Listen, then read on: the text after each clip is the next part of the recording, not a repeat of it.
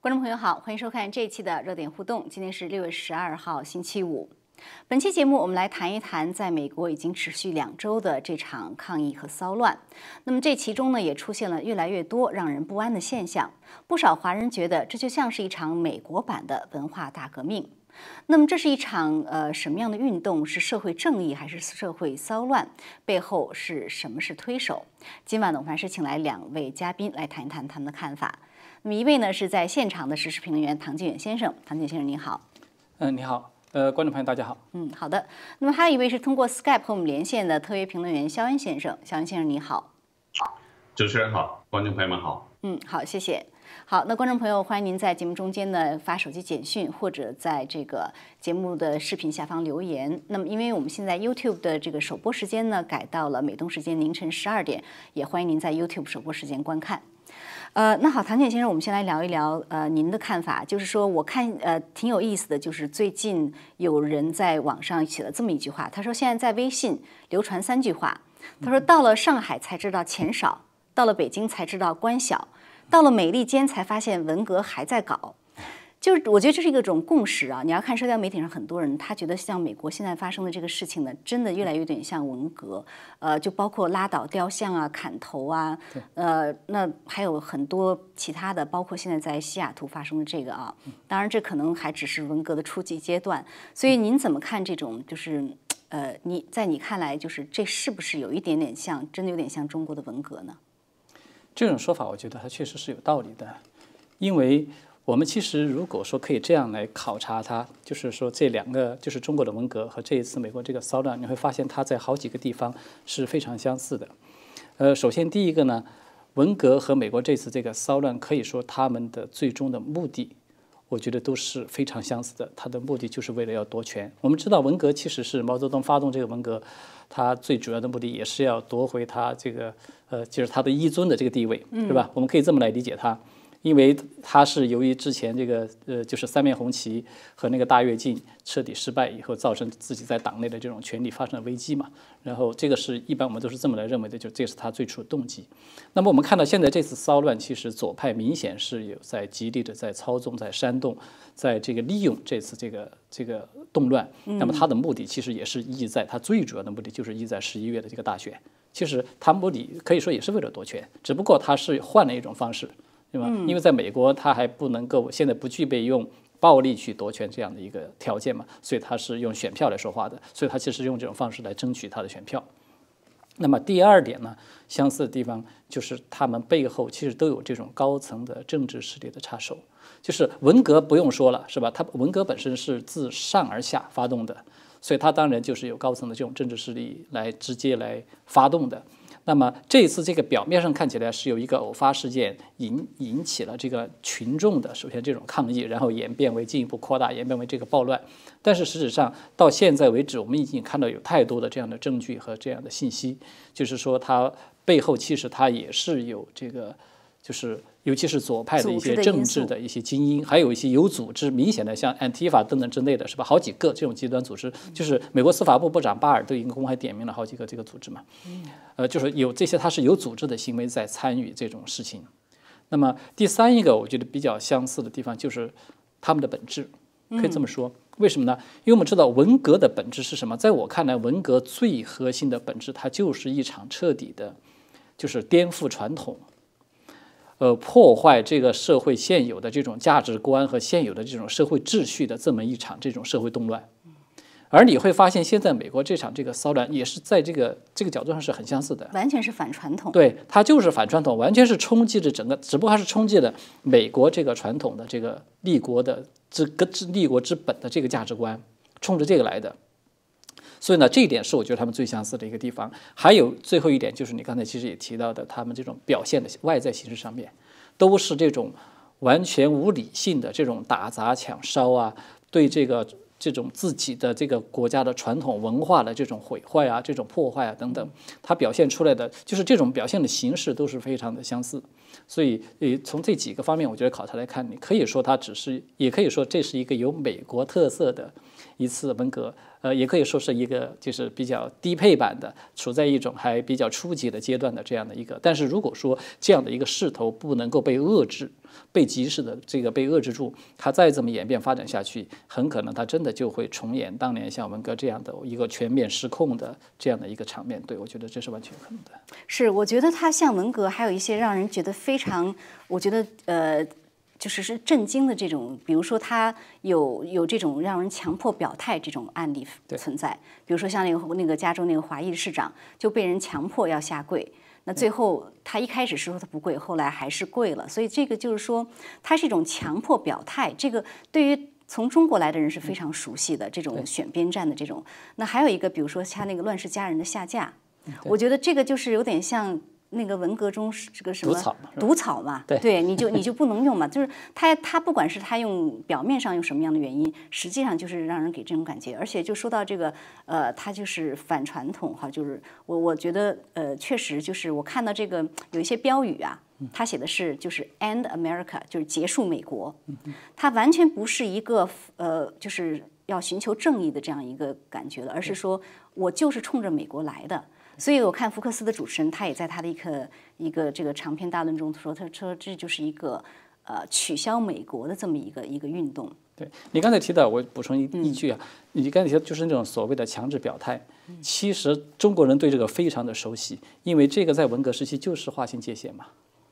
表明你的政治立场，然后你必须要划清界限。对，你不划清还不行，你不能保持沉默。对，保持沉默你都不行的，就是嗯。是这这个呃，确实是，所以我也想问一下呃，肖恩先生，呃，看到就是有人呢，就是呃，当然有还是有不少人支持这样的运动。比如说我看到就是有人在这个社交媒体上说，他说他来自一个比较呃左翼的，就是加州的一个比较左的这个社区。他说他呢身边的很多同学。他们觉得乐于见到这样的一个运动，因为他们觉得这是推动社会变革。但是他说他身边呃一些华人，很多经历过或者从中国来的知道文革的华人就非常担心。所以在您看来，这样的一个运动到底是呃社会正义的运动，还是社会动乱？那么呃他打的旗号是反种族歧视，在美国到底有没有这种系统性的种族歧视存在呢？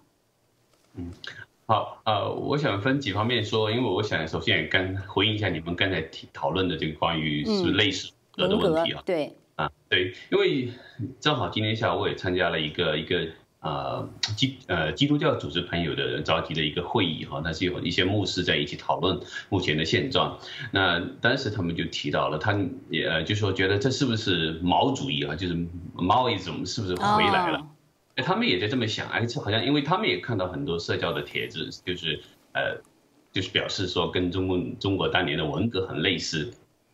但是我当时跟他们说一点，我说其实这个不绝对不只是文革，而且呢提到毛一种提到这个毛主义时代呀或者文革，很多人会觉得哦这个好像是中国当年的情况，其实不是的，其实中国现在也一样是这样子的。呃，我是跟他讲，其实这个是共产主义一直贯穿下来的，只不过当时文革好像用一种比较极端的方式来表现出来，但是实际上逼迫人们选边站啊，等等啊，这些你现在也在进行啊。你包括比如说过去二十年对法轮功的迫害一样的，对吧？所有人都，你甚至孩子上学啊，找工作。等等，你都需要表态啊！我不支持法轮功等等，对不对？你还是需要表态。那现在在香港也是啊，香港的很多这些呃政治界、经济界人都在表态啊，他要支持国安法的通过，他才能够在香港能够比如说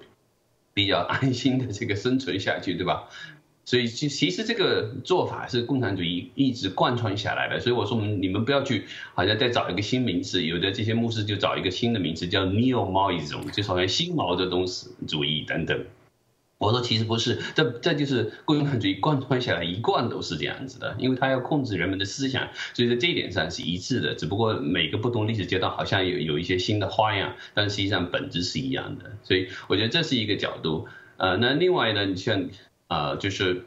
有关种族歧视的，嗯，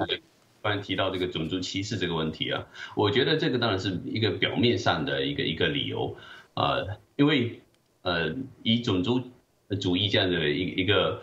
一个口号来领导这个运动，当然会会获得很多人表面上的支持，因为觉得表面上这是一个很正义的一个理由。但实际上，你看具体的这个行为的话，它绝对不是嘛。你包括在这次骚乱过程中死去的，比如说 Louisville 的这个黑人警察 Don，对不对？他是服役了，他在警察中是啊服务了将近四十年，但是最后在这场骚乱中，他只不过是是主去阻止这些暴徒，结果就被枪杀了。那么。主流媒体有有有为这个冤死的这个退休的警察出来说话吗？没有，对吧？那还有很多地方的这个黑人，他也呃就是在自己的黑人社区里面打砸抢啊等等。那这个是为了这个黑人的正义吗？不是啊。那我觉得呃很很多人觉得，如果这是。一个所谓的为了呃维护种族主义的运动的话，我是建议他们看一看 Candice Owen，这是一个黑人的这个呃政治活动家的呃一些呃最近的一些评论吧。我觉得他说的实际上是比较客观的。其实整个黑人社社区他们自己本身的问题是需要自己深刻反省的。黑人的族群他们啊这个犯罪率远远超过他们在人口中所占的这个比例的问题，这个绝对不。不是一个歧视的问题，而且歧视成为现在一个很很就是非常习以为常的一个借口。嗯，打人的棍子。呃，对，也也对呀，是自己不向内找的一个借口，同时又是打人的棍子，所以在这种情况下，就变成这个只不过是啊这场运动表面上的一个幌子，但是在这样一种环境下呢，他就逼迫的很多人好像不得不跟他。呃，在一起是是觉得他们好像占领了道德的高地，那这个其实也是共产主义在全球运动的它一一个一个常见的手法。那我觉得也人们应该同时也应该注意到，就是共产主义其实它表现的有有多种方式。人们可能就是知道共产主义邪恶的很多人，他比较习惯的是过知道呃中呃比如说这共产主义的这些啊暴行啊，它的屠杀呀等等，包括一些人比如说看了共产主义黑皮书等等，让他们知道呃这个。共产主义在苏联啊或者其他国家，甚至在中国发生了各种各样的暴行、屠杀、六四屠杀、破坏法轮功等等，很多人知道它是这种暴力方面的东西，对吧？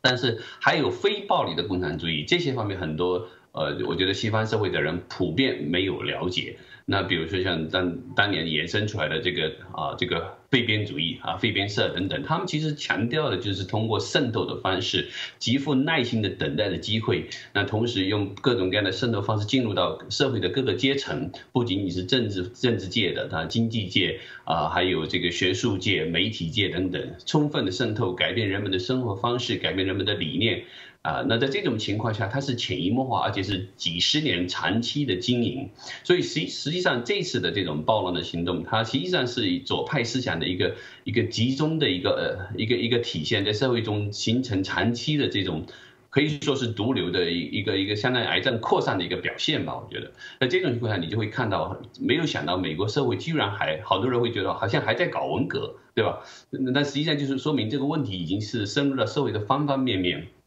所以，美国甚至主流一些原来比较保守的人都在这种情况下，他都会不知道自己是不是啊站错队伍了。有的人甚至违心的做一些陈述，包括比如说呃那个参这个呃参谋长联合联合会议主席对吧，General Milley，他因为跟川普总统去了那个教堂被焚烧的教堂，他现在居然出来说啊，我很后悔我跟总统一起去了，对不对？这是在所有的这种舆论的压力下给他造成的这种。啊，巨大的这种啊，好像就是有一种错误的这个认知上的一种错误的，就逼他要表表态。对呀，逼他表态，他就就只好这样子啊。所以我就觉得说，这个实际上是啊，通过舆论的这种暴力，来胁迫人们做错误的选择。所以这个是一个非常可怕的现象。所以如果这个事情不阻止的话，不遏制的话，当然是使整个社会导向为。呃，一个一个失控的一个状态，所以现在出现所谓的地方 police 啊等等，对吧？那实际上说到底就是要让整个社会失去它的正正常的秩序嘛。所以这怎么会是说为了维护啊什么什么种族歧视呃，就种族纠正种族歧视啊等等？所以那些都只不过是借口嘛。对，其实我觉得我想起唐景生就是呃。有人说里根说过这么一句话，我后来去听了，他是真说。他说这个如果法西斯主义来到美国，他会以自由主义的面目出现。就是我们现在看到很多所谓自由主义啊，这个进步主义啊，其实它的那个实质真的跟共产主义的那个非常像。像刚才那个呃肖先生提到这个占占据道德制高点啊，呃，我想起现在西雅图这个所谓的这种自治区，对，它是有点像共产主义的小实验田啊，据说里面就免费发这发那，所以有人说它劫持了。这个黑人的命也是命这个运动，我说不是劫持，我说这就是那个运动的本质。所以，哎，对我其实我正想就是想回应这一点，在我看来，就是这一场这个骚乱，它不是任何意义上的寻求社会正义，它其实就是一场社会动乱。我为什么这么给它下这个定义？我们可以有两个标准来看待它。第一，首先，它最先引发这场骚乱的这个起因，是因为他们说是这个黑人受到了不公嘛，是吧？就是说他被这个警察给误杀了。那么我们看到的是什么呢？就是这个司法系统迅速的做出了反应，就马上这个呃涉事的这个警察就已经被起诉了，现在是二级谋杀罪来进行起诉的，就是可能面临着至少是四十年以上的重刑。换句话说呢，我们看到美国的司法系统它是有效的，它而且是透明独立的在运作，已经都给了这个死者可以说还了一个公道了，嗯，对吧？那么也就是说，你这样一个前提，也就是说，我们过去有句话叫做司法问题你要司法解决。政治问题是要政治来解决的。你如果觉得美国有司法不公，那么其实司法系统跟他们说他已经给你还了公道。你如果说觉得这个判决，因为判决最后还没有下来嘛，你现在就来打砸抢，这个发动这种暴力，你是没有任何理由的。那么政治问题需要政治解决。如果说你要把这个问题上升到说是这个是种族歧视，这个是一个政治问题，而且还还可以可以说，甚至可以说是一个有一些很长久远的这个历史的文化的很多的因素在里面，其实它是很复杂的，不是这么简单的一个，就说你在用一个案子你就可以来涵盖它的。对，所以，那么政治问题你就用政治解决。你如果觉得真的是存在着对你的这种所谓的制度性的歧视，你可以，你手里有选票啊，你用你的选票去说话，这个去发出你的声音啊，就是你完全可以，美国给你了这样一个和平的、合法的方式去发出你的声音，去做出你的选择。所以你看，那个弗洛伊德他自己的弟弟不是也都出来在集会时候公开讲话吗？对，说这个我们就是你要怎，他也是呼吁大家要和平抗议。然后呢，你要怎么去发声呢？发出我们的声音呢？用你的选票去说话，嗯，是吧？你这个暴力他都是不赞成的嘛。这个是第一个。第二个就是说，我们刚才看到的。就是你刚才提到的，像类似于这个西雅图，西雅图这个所谓的国会山自治区这种现象的出现，它其实说明一个什么问题呢？说明整个这场骚乱，这些所有这些暴徒们，他们根本就没有任何一个像样的政治的诉求，他们是没有诉求的。他们的目的唯一的，其实最大目的就是为了破坏而破坏。他们提出了什么诉求？就像现在出现了你刚才说的这个小小的试验田，嗯，他们提出，所以他们现在已经给那个西雅图市已经提出了大概三十条要求。哦，综合起来，主要的几条就是废除这个所有的这个司法系统，废除监狱，要释放所有的罪犯，上大学要全部要免费等等，就是包括我们看到他现在在里面所有吃的、玩的，所有一切的行为都是免费的等等。就是提出的全是这样的一些这种要求，这个要求在我看来，它其实严格说，它算不上是一个像样的政治诉求，它跟社会正义其实没有任何的关系，但是它只跟一个东西有关系，就是把犯罪行为合法化。嗯，他们以暴力去抢、去甚至去杀，是吧？刚才有提到那个多问警长那个例子，对，嗯。你这些你都不能够去追究，已经犯了罪的全部都要释放，你这不就是把犯罪，你就是一个单纯的把犯罪行为合法化嘛？其实就是要破坏，彻底的用一种非常邪恶的方式来摧毁当前现在美国这个社会的秩序，就是川普经常说的这个。呃，law and order 是吧？就是法律与秩序，他就是要摧毁这个。其他的他其实并没有想过要真正的，呃，有没有一个像样的诉求，说我用一种新的呃更加所谓的公平的制度来取代现在当前制度，他有吗？他没有任何这样的一种诉求。所以从这两个方面，我们就可以界定，它其实就是一场动乱，它没有任何这个谈不上任何这个社会正义。对，至于说那个系统性的所谓种族歧视，种族歧视，我觉得我们就只举一个例子。美国黑人的这个人口比例占美国只有百分之一十三点八。美国我们知道，你查遍现在美国所有的法律，你绝对查不到一条说是法律上有规定来就是歧视黑人、压制黑人这样的规定是没有的。嗯。呃，而且美国，比如说，我们就说个很简单的，美国黑人他读书啊，接受教育，甚至还比其他的族裔其实还要受到一些优待的。是，换句话说，它说明什么呢？就是黑人这个族群里，在这个社会里，如果你想要往上升，是吧？上升到这个主流社会阶层，这个通道其实是大门是敞开的，并没有关闭。这个怎么能说是存在着这个制度性？而且我们也看到非常多的高阶层的，不管是政界人物。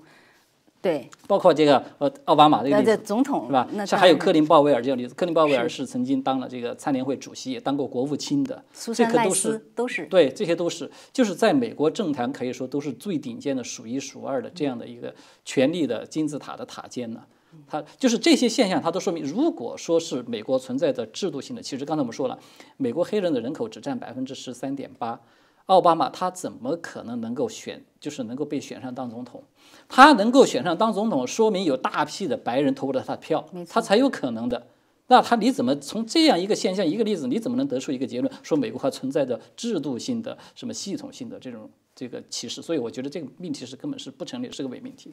是，呃，我觉得还有一个就是，呃，刚巴尔这个司法部长巴尔说的话也很对，他说，呃，有种族歧视的现象。有这种现象有没有？有，但是呢，他他说的是比较局限。他说在执法系统中没有系统性的种族歧视。那其实我们知道，在美国的整个社会啊，就是特别是对于我们这个移民来讲，我觉得在这个社会中，你真的是可以感到，没有任何一个系统是完美的，所以不可能它不存在问题。但是你说，对于美国来说，我们看到在这么多的这种社会阶层。然后方方面面的很多都是以呃就是非裔人啊什么的，所以这个呢，你你实在是没有任何理由。包括有很多黑人他自己也站出来。我看到一个视频，就是在 Virginia 的一个集会上，反的反抗议集会上，有一个黑人的一个女孩，她站出来，她说她说不要强迫人家和你想的一样，说黑人受到歧视。她说我就是黑人，我没有受到歧视。然后很有意思，是一个白人抗议者说你只是个例。你不代表所有的，那我倒要问一下了，那这个被警察过度执法致死的，不也是一个个例吗？你为什么因为可以通过这样一个个例来推断这个这个种族歧视就是就是系统结构性的呢？所以，所以刚才我们在说这个话题啊，就是说为什么我说它很像是一次美国的文革？你就会发现它背后这个共产主义的因素和中共那个中共的那个党文化逻辑、小粉红啊，很多这个逻辑就是这样的。嗯，就是说。任何一种制度，刚才我非常赞同你刚才提到这点，任何一种制度它都不可能是十全十美、是完美的，它都一定是有弊端的。有弊端不是问题，你指出这个弊端，然后呢，我们怎么样想办法去这个改善它，去纠正它？整个社会这么多年、千百年的，就是这么不断的是吧运作过来的，就是这么走过来的。但是现在共产主义他们耍的一种手法呢，偷梁换柱，他是把你这种个别的这种案例，然后把它用来无限的放大。把它作为有具有普遍性来进行煽动，然后就告诉你，你这整个制度有问题，这个制度都是错的，所以我们要把你整个制度都要推翻，然后我们重新建立一个新秩序。这不就是跟共产主义那一套说法是一模一样？对啊，就是打碎这个旧世界，建立新世界嘛。对，是对，所以就是呃，我也想问一下肖恩先生，就是呃，其实其实美国这个呢。呃，怎么说呢？就是我看我们看到说有很多人在分析这其中呢有什么样的因素在起作用，因为确实很多人觉得说难以想象。我看到一个美国的一个老老年人七十多岁，他说我我活了七十多年，我实在是从来没有想象过在美国会发生这样的事情。那这背后您觉得到底是什么样的因素？呃？什么样的推动力？呃，不管是媒体也好，还是刚才呃这个唐景先生提到的一些激进组织啊，还是什么，就是您觉得到底什么样的因素在推动这个事情呢？嗯，呃，我觉得您的问题非常好，因为这里面呃这样大的一个事件，现在不仅仅在美国发生，对吧？其欧洲很多地方也出现类似的这样的这个暴力的事件，所以它实际上一定程度上已经已经成为一种全球的一一种现象。呃，那。所以它绝对不仅仅是呃，好像说这里面具体的去分析它有哪些地方是很荒谬的。其实我相信美国人相当大的人啊，这个大众应该是已经知道这件事情本身是很荒谬，是有啊这个这些。组织在背后，暴力的组织背后，人为的在煽动，人为的促成这个社会的动乱。这很多人已经意识到这一点，但是我觉得，我们如果从更高的一个层面、更大的一个层面去看这个事情，它绝对不是这么简单的。那我这里面想提到，就是说，呃，在六月十号的时候，这个川普总统也收到这个呃意大利的一个大主教维加诺大主教给他的一封信。我觉得这个信中提到的一些啊观点是，我觉得是。非常值得人们警醒的。就他强调，实际上在这个事件的过程中呢，实际上整个基督文明都有可能在呃这样一个背景中被抹杀掉，而且他是把这个呃疫情啊这个。呃，中共肺炎这个疫情跟现在的这个暴力事情，他都联系起来。他强调，实际上这个是呃，相当于是一善恶的哈，善恶的这个冲的对决，对一个 eternal eternal battle，就是它是一种持终极的，也是一种持续的一种对决，就是人类历史上。一直贯穿着善与恶的这个对抗，对吧？还有正与邪恶的对抗，或者说是是啊，这个信仰与与这个撒旦，真正正信与撒旦之间的这种较量。他强调，这实际上是贯穿下来的。那这次表现出来的，他为什么能够在全球这么快？因为一个小小的事情把它煽动起来，就是说，他这个相当于是说，邪恶在全面出击的情况下，你就会在看到，哎，好像整个社会一下突然间就乱起来了。嗯。所以这背后操纵的力量绝对是呃相当庞大的一个力量，在煽动各个地方的这个呃可以说共产主义潜伏的力量都出来嘛。所以你不管是呃在美国看到的这些极端极端的 Antifa 组织，还是欧洲的一些社会主义的政党啊，在台面上出来说支持化的这些呃左派的极端左派的政治人物啊等等。这些都是可以说是共产主义因素，或者是邪恶的撒旦的因素，这背后已经长期运作、埋伏了很久的。现在只是借这个机会出来。那另外一方面，他为什么要逼迫人们表态呢？我也觉得，实际上也许就到了这样一个时候，就是世人都都都需要在这个善与之间、善恶之间做一个选择。说你你不想选择，但是这个邪恶也要逼迫你选择，所以人们就会就会要面临。啊，你到底选择站在哪一边？所以现在我们也看到有甚至有黑人的警察，当面临这样的胁迫，让他跪下的时候，他就说不，我只跪在只在神面前下跪，对吧？那有的，这就说明有善良的呃这个本质的人群，有这个正性的人们呢，他知道自己该做什么样的选择。那我觉得就是很重要的一点，就是说现在这社会被这个左派媒体操控的太厉害了。那同时社交媒体又被很多年轻族群啊所主宰，而很多年轻族群他是对共产主义这些邪恶本质没有认识的，就好像整个社会的舆论就被操控到一些极左的这种思想下。但我觉得现在应该是沉默的大多数出来说话的一个时候。所以在这个呃维加诺大主教的信中，他也提到了，实际上啊这个他讲把。他把邪恶形容形容为这个黑暗之子嘛，哈，这个 son of darkness。他其实说他说那些实际上是是少数，绝对的少数，呃，那说明就是站在光明之子这一边的事情是绝大多数，但是这些人往往就是是沉默的大多数，而邪恶之子往往控制了这个政治啊，呃和媒体啊等等的，这他他强调是战略性的位置，所以他们控制一些位置，所以他们有他们的话语权在他们手上。而在这种情况下，所以我觉得应该是社会的整个呃大众，有正性的大众，有善良啊本质的大众，有良知的大众出来说话，把你自己看到的这个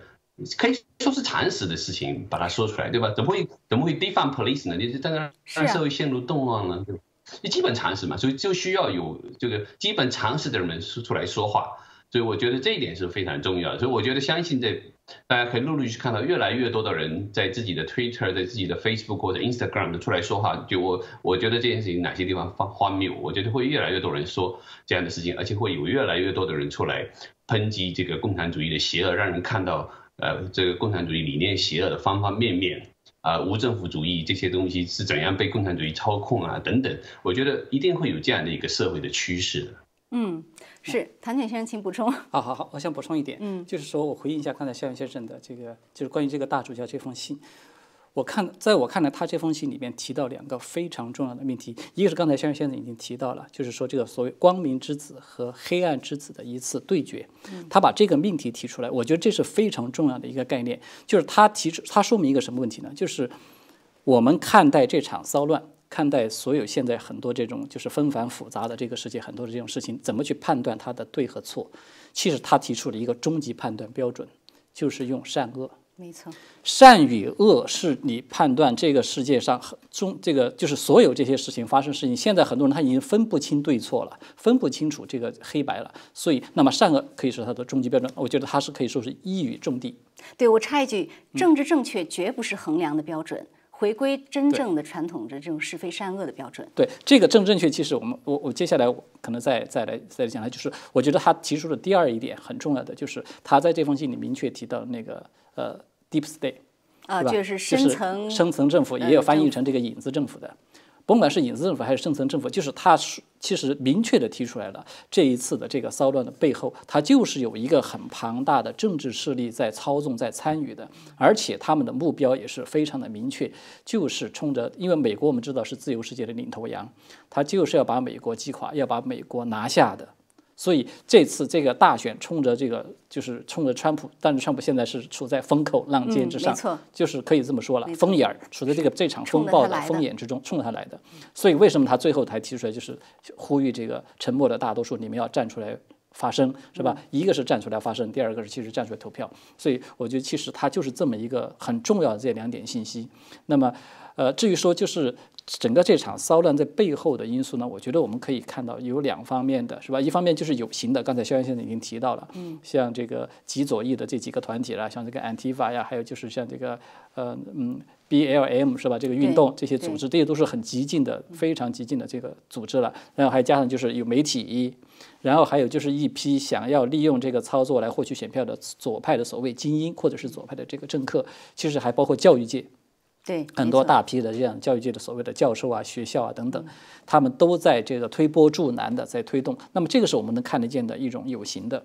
那么无形的，我觉得更重要的呢，就是人的美国人的这种思想观念，其实已经无形中被很多共共产主义的这种思想所默默地渗透了。对我这个我也是想请您这个阐述多一点，因为刚才肖先生说到这这种集中的爆发和体现，它绝不是短时间的，它是长期形成的。对它长期怎么形成的？冰冻三尺，非一日之寒，我们都知道这个话。那么就是说，这个共产主义的思想，我觉得首先我们要纠正一个概念：现在绝大多数的，尤其是西方世界的人，他们会认为，冷战结束以后，就是这个苏联和东欧集团垮台以后，他们就认为自由世界基本上已经获得胜利了，唯一就还剩了一个。中共是吧？现在呢，好像觉得是个敌人，但是他们会认为在西方自由世界是安全的。那么这个共产主义呢，只是局限在中国那一块地方。其实这个是一个错误认识。首先，因为我们知道，在这个中国举行文化大革命的时候，其实几乎同一个时间段，就是在六十年代到七十年代这个时间段之内，美国不是也发生了这个叫反文化运动嘛？没错，这场运动其实它的性质和那个文化大革命和中国的文化大革命可以说是一样的。它的目的，刚才我们提到了，就是在西方社会，因为它是冲着西方社会这种比较特特定的这种制度和这种历史传统的这种文化，它和东方的形态上有所不一样，但是它的本质是一样的，都是颠覆传统价值观、颠覆传统道德观，还有文化等等，所有的都给你破坏掉。所以这个反文化，六十年代那个反文化运动体现出来最突出的就是，啊，这个讲究什么性开放啊。那个就是什么嬉皮士啊，就是其实把人的说白了就是把人的这个美丑是吧，善恶好坏最基本的这些传统的价值观全部都给你搞混乱了。那么那一批人就是在六十年代的反文化运动出来的那一批人，后来他们不是有个口号吗？叫做发起体制内的长征。嗯，然后呢，后来年纪大了之后，慢慢他们就进入到了，最主要是进入到了这些像大学。这个科研机构，尤其是一些这个智库当教授，还有一些就进入到媒体、传媒界，就是他们基本都进入到了像这些，就是能够影响人的思想的很多这些行业里面去，然后通过他们的去教课、培育这个下一代。其实也换句话就是说，这种共产主义的思想，其实从那个时候到现在已经有几十年的历史，慢慢的这种慢性的渗透，只不过很多人都没有察觉到。所以这个是最关键的。我们举个很简单的例子，就是这次这个呃所谓的这个种族歧视这个问题，其实这个是共产主义非常典型的一个挑起群众斗群众、挑起族群对立的一个经典手法，没错，是吧？在中国大陆，它是挑起富人和穷人之间的对立；那么在美国呢，它是来挑起以皮肤的颜色来划界。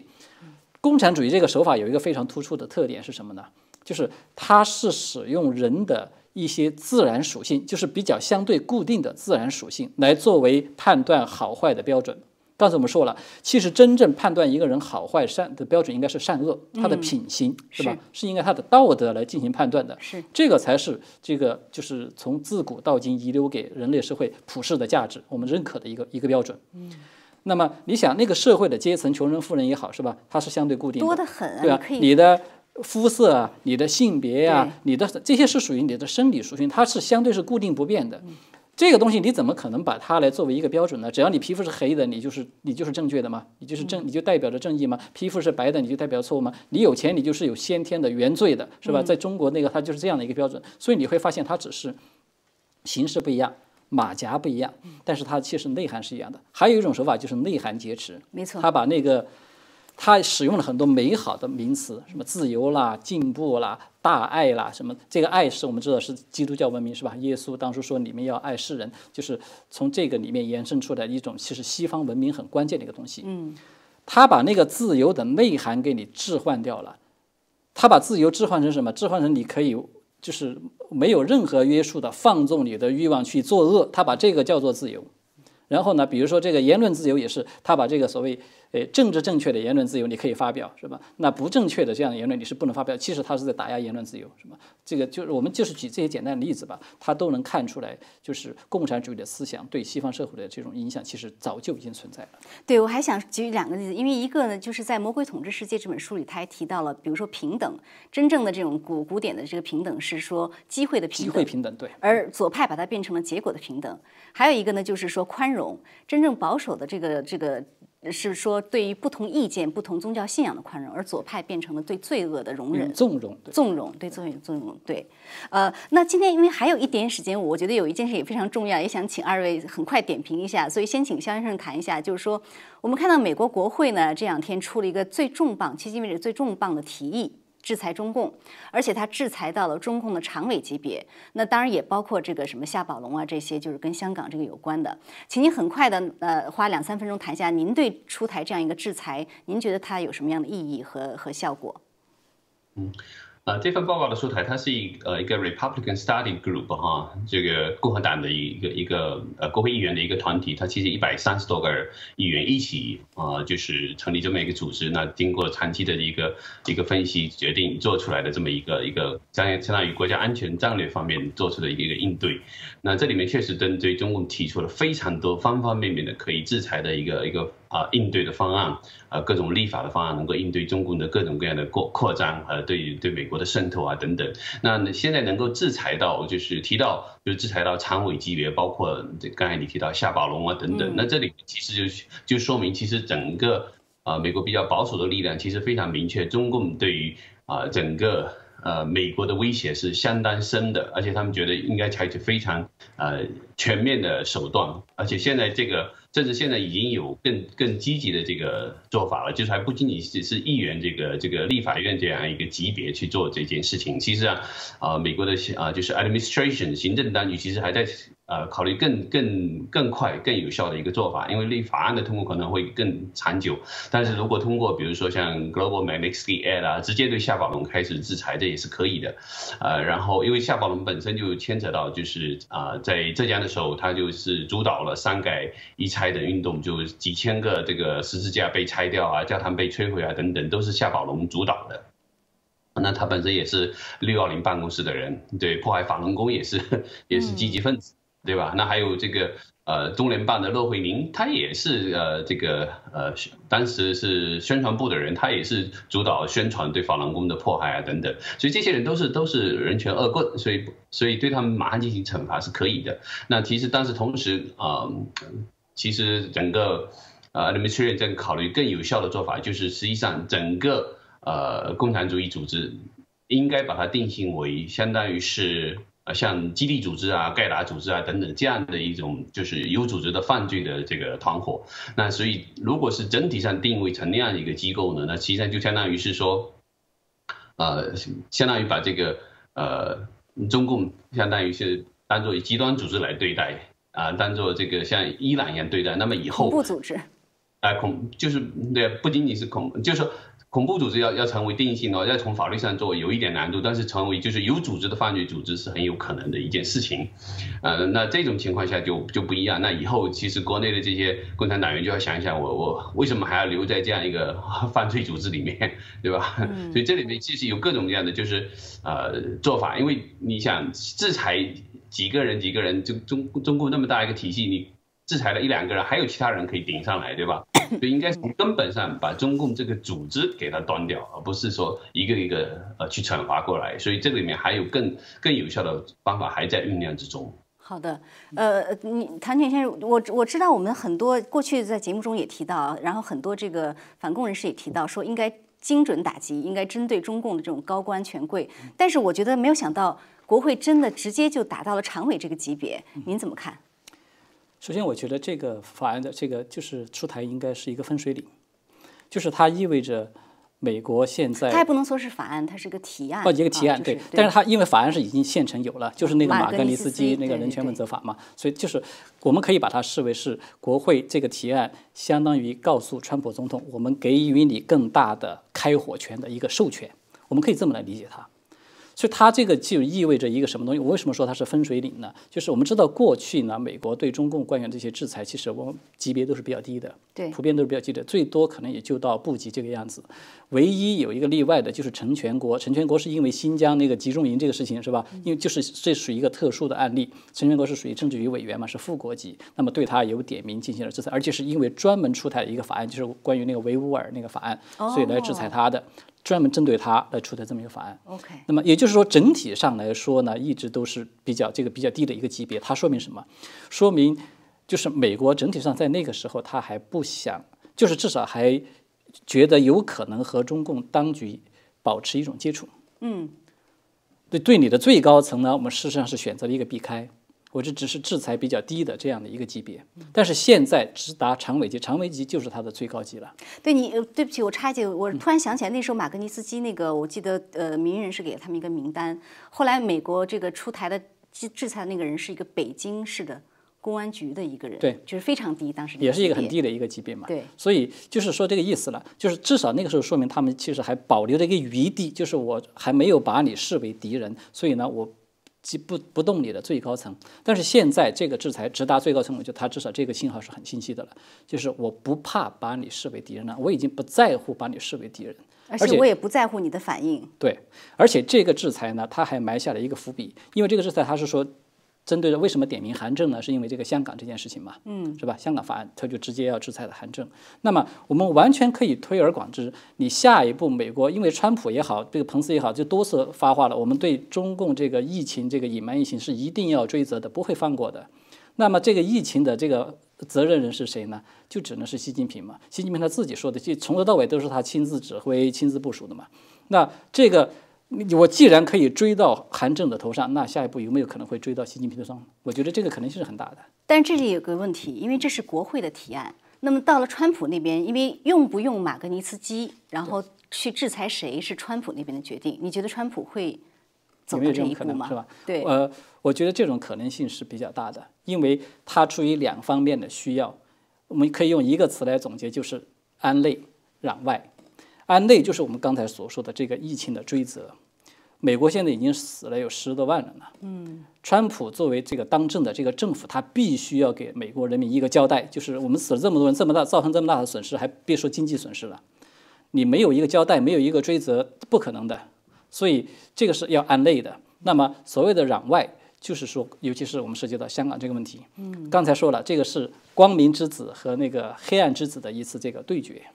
那么川普他如果不使用这个制裁，他至少在现在这个层面上面，他无法遏制这个中共的扩张，尤其是香港。我们知道，香港现在可以说已经成为两种制度、两种这个价值观的交接火的一个一个风眼儿，是吧？也是在风口浪尖。没错，它是相当于现在的西柏林了，它是这样一个位置。所以，川普在这个问题上，他是不可能退让的，不可能有任何的退让。所以。在这个意义上来讲，我觉得川普就是不管是出于内还是对外的这种角度，使用这个法案对中共实施更加严沉重的这种打击，这种是大概率的事件，都是看。嗯，那看来这个韩正有点悬了哈，这个什么夏宝龙啊，这个呃骆惠宁啊。好，那我们呃还持续关注这个事情的发展，就是现在呃事情发展真的是非常快。呃，今天就非常感谢二位的点评，我们也感谢观众朋友的收看，还是下次节目再见。